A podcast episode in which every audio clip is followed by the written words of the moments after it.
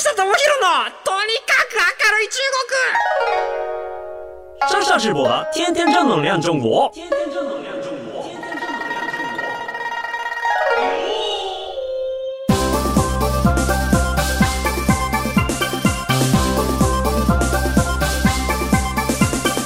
先生们、女士们，大家好，我是上上直播。皆さんこんにちは。中国ビリビリナンバーワン日本人インフルエンサーコンテンツプロデューサーの山下智博です。日本放送ポッドキャストステーション山下智博のとにかく明るい中国。この番組は中国で結構有名な私があなたの知らない中国の面白トピックやそんなにどやれない豆知識を紹介していき日本と中国の架け橋ならぬローション的な役割を果たしていきます。ということで、いやいやいやいや、もうなんだかんだ2年以上ですね、ちょっと中国に戻れなくなって、いや、今年こそはと思ってはいたものの、ちょっとすぐ収まるかと思ったあ上海のロックダウン等々が本当に終わんないですね。結構やっぱこう中国関係の人とかも、まあ、ここまで長引くとはっていうところ予想外のところがすごく多くてで今行ったりするとまたちょっとねあの隔離期間が終わってもまたロックダウンの、えー、と中に入っていくみたいな感じで行く意味があまりないんじゃないかみたいなこととかも言われたりしています。各有ね僕のうちのスタッフも2人あの1人はもう症状出てコロナになっちゃって、まあ、そういった施設に入っていったりとか、まあ、あのほぼほぼ症状ないんだけれども連れて行かれてしまったりとかっていうようなこととかがあったりして本当に感染者は、ね、増えまくっているみたいですね。で食料がないみたいなことは最近はやっぱりこうそこそこなくなってきたみたいなんですけれども、まあ、それでもあの食べたいものが食べられないとか、まあ、そういうような状況で結構こう現地にいる日本人の方も相当大変な思いをされているんじゃないかなと思っています。あの何人か、まあ、上海にいる方でこの番組聞いてるよっていう方あのいらっしゃってちょっとねもう日本からできることは本当に限られているのでもうただただ頑張ってくださいみたいなうんそういうエールを送ることしかはできないかなっていうところですね。まあ、あのあと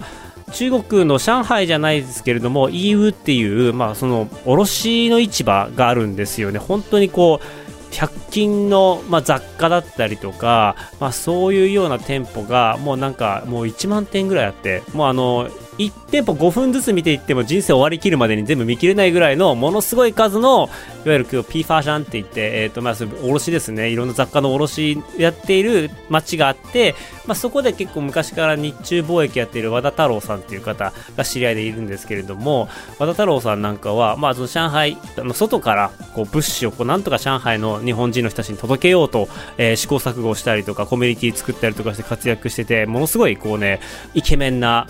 顔はそんなイケメンじゃないですけれども、あのやってることがすごいイケメンの和田太郎さんっていう方がいらっしゃって、えーなんかその人と話をしたりとかすると、物を送ろうとしても、物流とかがやっぱこう止まっちゃったりとかしたり、実際にこう中、あのマンションの前回もお話ししましたけど、シャオチューっていうこう区画、住宅街の中にも届けるにしても、やっぱりこう現地の中国人が受取人にならないと難しかったりとかっていうこともあってなかなか外からも物資も送れないっていうような状況が続いているみたいなんですよね。でまあその中からこう、まあ、グループチャットを作っていろんな情報交換したりとかはしているんですけれども結構中国の人がこうグループの中に入ってきたりするといやこうこことばかりに商売気を出して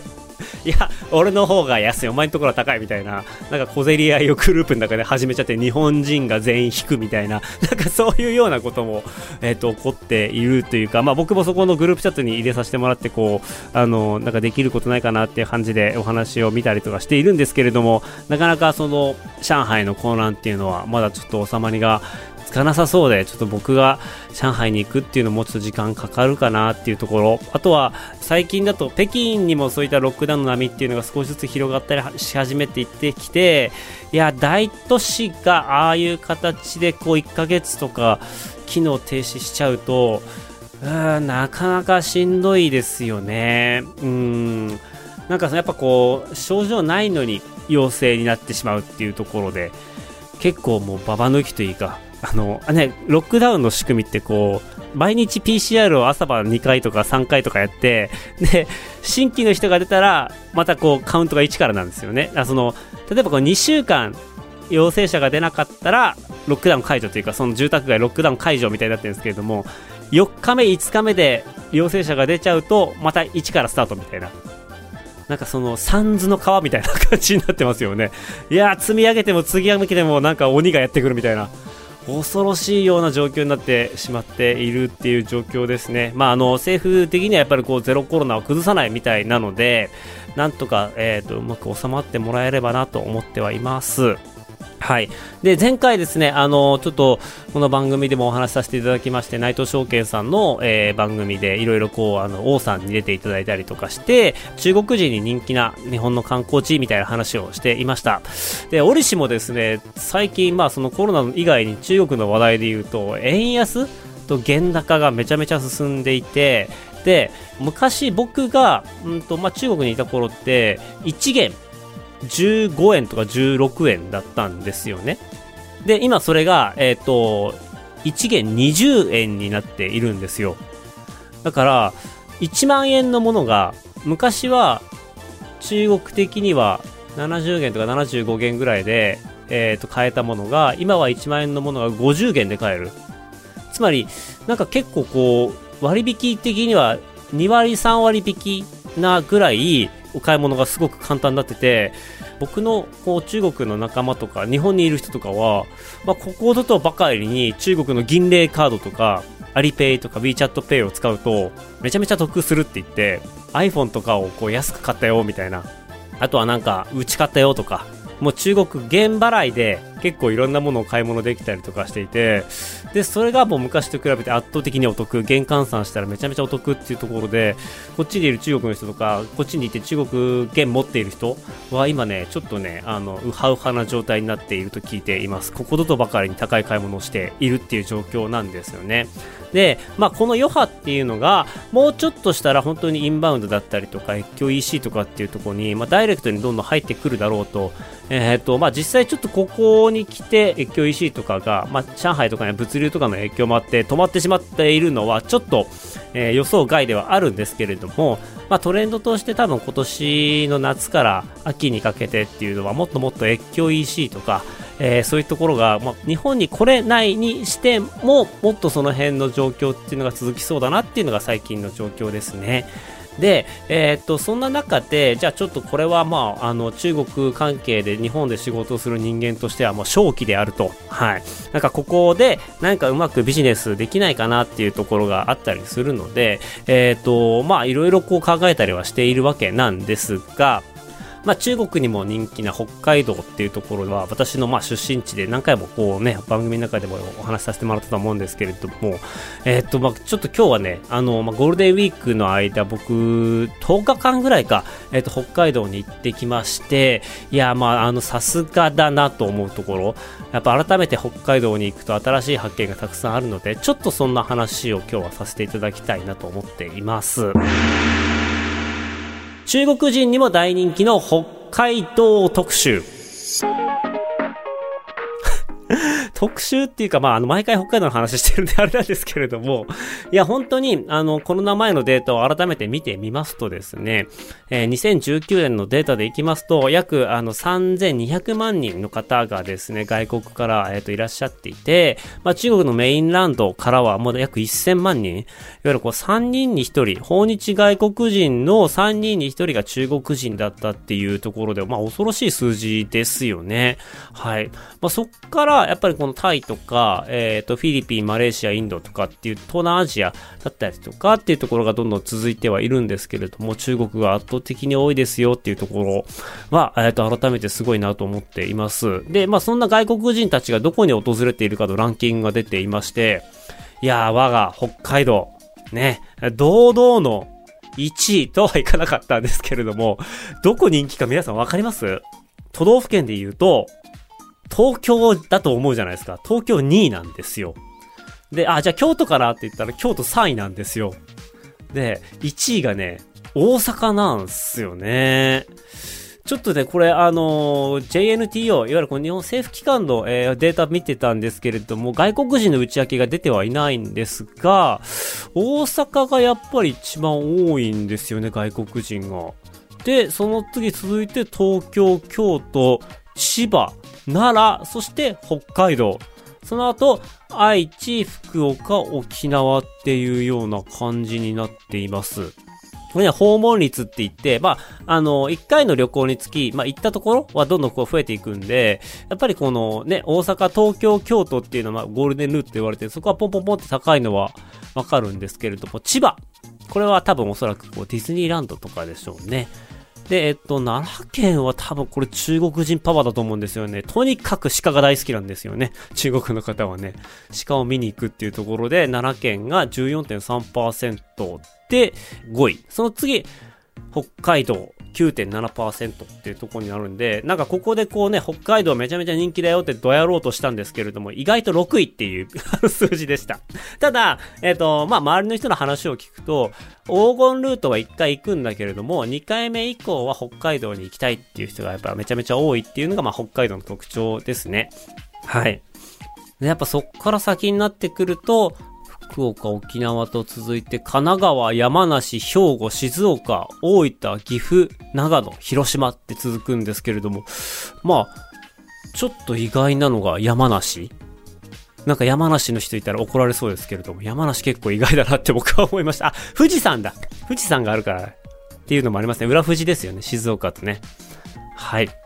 そんなわけでですね、まあ中国の人はなぜ北海道大好きかというと、まああの以前にもお話ししたかもしれないですけど、狙った恋の落とし方っていう、まあ映画がありまして、フェイシャーオーラオっていう映画なんですけれども、この、まあ、ロードムービー、北海道のロードムービーみたいになってるんですが、北海道が美しい風景、どんどんどんどん出てきているんですよね。なので、中国の田舎といったら結構、まあ、過酷なイメージというか、まあ、ちょっと貧しくて過酷みたいなイメージが強い中で、まあ、豊かな、あの、田舎みたいなところで結構その中国に対してポジティブなイメージがすごいたくさんありますね。やっぱりこう、コンテンツで、えー、いい風景、あの、もう本当にドラマとかでいい感じの風景のところでラストシーン、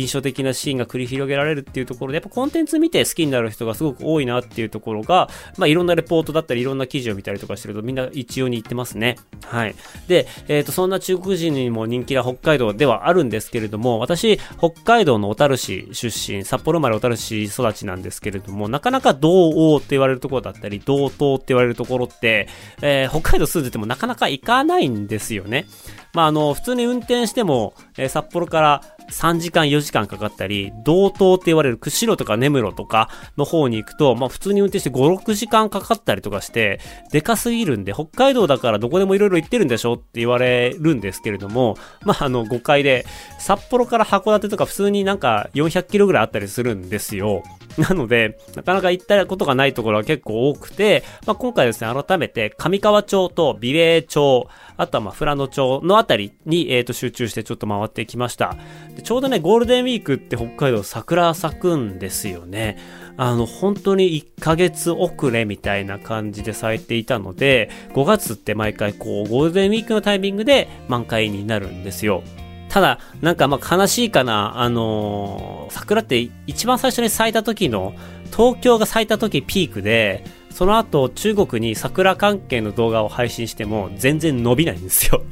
要は、初物にバーって群がって、わ、桜だ桜だって言って、1ヶ月も経って桜の写真とか出すと、まだやってんの？みたいな。そういうちょっと、なんか冷めた、あの、リアクションが来たりとかするんで、全然美味しくはないんですけれども、3月4月で東京でお花見した後、えっ、ー、と、5月にまた北海道行くと2度桜が楽しめますよっていうような、えー、タイミングになったりするので、まあ来年ね、あの、ぜひちょっと北海道行きたいなと思ってる人は来年のゴールデンウィークとか、あまあ、さすがにもう人がね、どんどん増えてきている気はするんですけれども、まあ、ちょっとぜひぜひ検討してみたらいかがでしょうかというところです。で、今回、まあなんで上川町と美瑛町に行ってきたかっていうところなんですけれども、結婚したので、まあ新婚旅行みたいなところも兼ねて、まあちょっと北海道回りましょうということで、ちょっと豪華な旅をしてきました。はい。で、上川町っていうところが、まあそもそもどこやねんっていうのはあると思うんですけれども、え上川町って旭川のちょっと東側にある町です。で、旭川からだいたい車で30分とか40分ぐらいで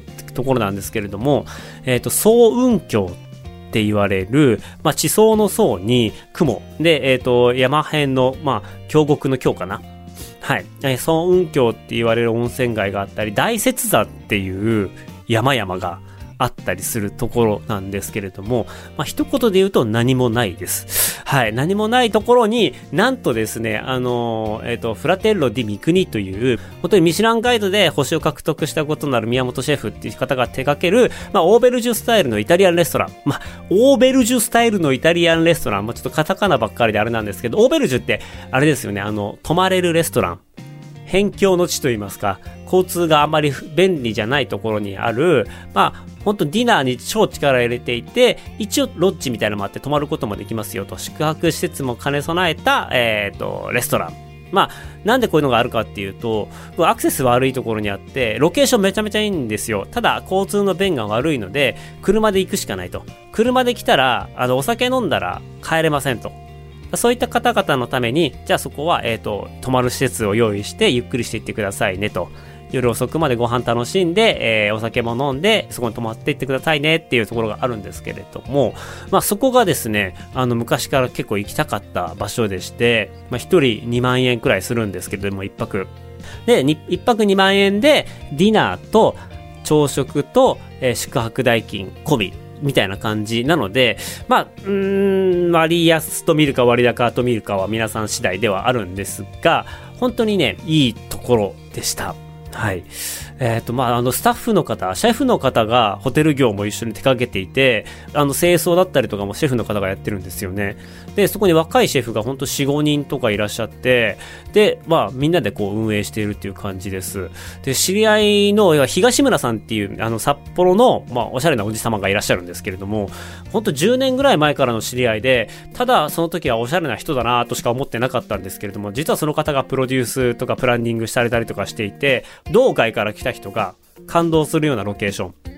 になってるんですよ。で、周りにガーデンがあったりとか畑があったりして、えっ、と、5月に行くともうほぼほぼ茶色。土の色で、えっ、と、周りは雪山景色で、映えるところがあんまりないんですけれども、もうちょっと新緑の季節になっていくと、6月、7月、8月になっていくと、真緑になって、で、で、6月とかだとまだ山が、大雪山の頭がこうね、雪景色になったりとかして、めちゃめちゃ綺麗なとこなんですよね。覚えづらいんですけど、フラテロディ三国、もしくは三国上川町で調べるとホームページ出てきまして、まあ、もうカチャって開けるといきなりドローンのめちゃめちゃ綺麗な映像が出てきたりするんで、ぜひちょっとそれは見てみていただければなと思っています。で、本当にね、あの、野菜が半端ないぐらいうまいんですよ。で、もうなんか、アスパラとかが、いや、これもう肉かっていうぐらい肉厚で、で、あの、調理方法も、本当にシンプルに塩茹でとかされているぐらいで、歯応えがあって、もうめちゃめちゃ太いんですよね。もうなんか親指とか優に超えても足首かっていうぐらいの太さのアスパラが出てきますで、いや、そこの、あの、料理、特に野菜っていうのが、やっぱこう、上川とか美瑛とかって、まあ、温暖差、朝と昼の温暖差がすごく激しくて内陸で、まあ、その分ね、なんか野菜にこう、過酷な環境であればあるほど野菜の甘みが増えるっていう、まあ、人間と同じなんですよね。ちょっとこう、しばいてあげた方が、ちょっと揉まれた方が甘みが出るっていうところで、で、最近だとね、あの、海水栽培要はその水だけじゃなくてたまにちょっと海水っていうか塩水をかけてあげると。塩水ってあの普通にこう野菜に良くないらしいんですけれどもちょっと塩水をかけてあげてこう食べ物に野菜に負荷かけてあげるとその分うまくなるみたいな。だからそういうような栽培方法とかもあったりするんですよ。はい。でまあそういったえっ、ー、ともう地物の野菜。が食べれたりするんですね。で、ちょっと興味ある方ぜひ見てみてください。本当に、えっ、ー、と、量もそこまでがっつり出てくるわけではないんですけど、一品一品心のこもった丁寧な味を楽しめることができます。で、朝食がめちゃめちゃ美味しかったです。あの、その他ですね、美瑛に行くと、えっ、と、美瑛小麦農家ビブレっていうところだったりとか、えっ、と、美瑛駅の近くにアスペルジュっていう、まあ、こちらもフレンチ料理のお店なんですよね。野菜フレンチのお店です。で、ランチが、あの、3000円からあるんですよ。3000円、5000円、7000円だったかな。えっ、と、3種類コースがあって、で、まあ、東京で食べたら普通に倍以上。の値段請求されてもおかしくないぐらいのしっかりとしたコースです。で、本当にあのメインのお肉とかもあのあったりするので、まあ現地の豚ですね、十勝の豚だったり牛だったりとかっていうのも選べたりしますが、3000円でこれ食べられるのは破格だなっていうふうに思っています。本当にちょっと調べてみてください。ぜひ行ってほしいなと思っています。今、まだね、あの外国人の方少ないですから、あの行ったらもうほぼほぼ並ばずにというか予約も取りやすいので、まあ、このタイミングね、ぜひ逃さないでいただきたいなと思っています。まあ、あの、ここの、えっ、ー、と、まあ、ビブレだったり、アスペルジュっていうところは、実はグループ会社なんですよね。で、元を辿っていくと、えっ、ー、と、系列店にある、マッカリ村っていうところがあるんですけど、ニセコの近くにある、マッカリ村っていうところの、マッカリーダっていうところ、このレストランもあるんですけれど、ここも、えっ、ー、と、野菜の美味しい、えー、レストランです。この系列店なんですよね。盛り付けがね、本当に美しくて、で、なんでこんなに美味しいレストランをどんどん作れていくかっていうと、大元が札幌にあるモリエールっていうレストランがありまして、まあ、そこが、え中心のグループ会社なんですね。えー、このモリエールって過去、二度ですね、北海道ミシュランっていうのが、えっ、ー、と、作られているんですけれども、まあ、二度とも三つ星を唯一獲得したレストランなんですけれども、まあ、ここの、えー、と代表の方がですね、高いだけの北海道の美味しい料理じゃなくて、手頃な価格で北海道の美味しいものを味わっていただきたいというところで、本当まあ、あの、ランチは3000円、5000円とか、そういうレベルでも楽しめるような、えー、ラインナップ用意してくれているので、これはね、ぜひ行ってほしいなと思っています。で、こういったところの、まあ、いわゆる日本人とかが好きそうな、まあ、グルメは、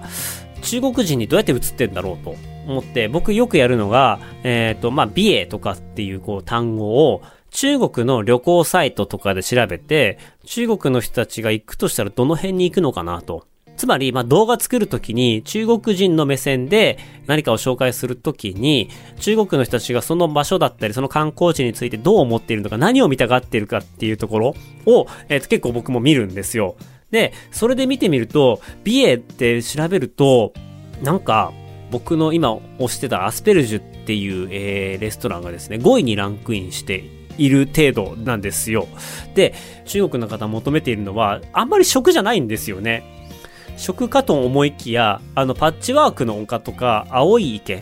ていうような、やっぱりこう、風景、えー、美しい景色を求めて、富良野だったり美瑛に来ると。で、たまたま美味しいもの食べられて嬉しいみたいな感じの旅行体験しているので、だから逆に言うとここから先っていうのは、まあ美味しいものがこの値段で食べられますよと、しかも円安ですよと。ね、もともとだったらなんかもう、えっ、ー、と3000円払わなきゃないところが、今だったら、えー、変な話、2000円ぐらいで、それ食べられちゃうわけですから、3割引きの中国の方が現払いすると、なんかそういうのもあったりするので、そういうところで作っていく、まあ、あの、食べ物だったりとか、EC サイトで販売できるようなものとかがあると、めちゃめちゃこう、ポテンシャル高いなと。あの、言ったら、中国の方は、まだまだその、北海道の道央の、美瑛とか富良野とかのグルメにまだ気づいていないというようなところがあったりするので、この辺はですね、まあ、全体的にこう、ポテンシャルというか可能性が有り余ってるなと僕は思います。まあ、同様にいろんなところですね、自治体の方とかにま頼まれて、いろんなところ見たりとかしているんですけれども、まあ、もしちょっと、うちの自治体のことをちょっと調べて、中国の人からどう見られてるか知りたいみたいなメッセージがあれば、メールいただければ、僕の方で調べて、分析して、こういうところを押してったらいいんじゃないかみたいな話とかも、こんな、えー、と放送の中でできるかなと思ってていますので、もし興味があって、分析してくれっていうような声があったら、メールをお願いいたします。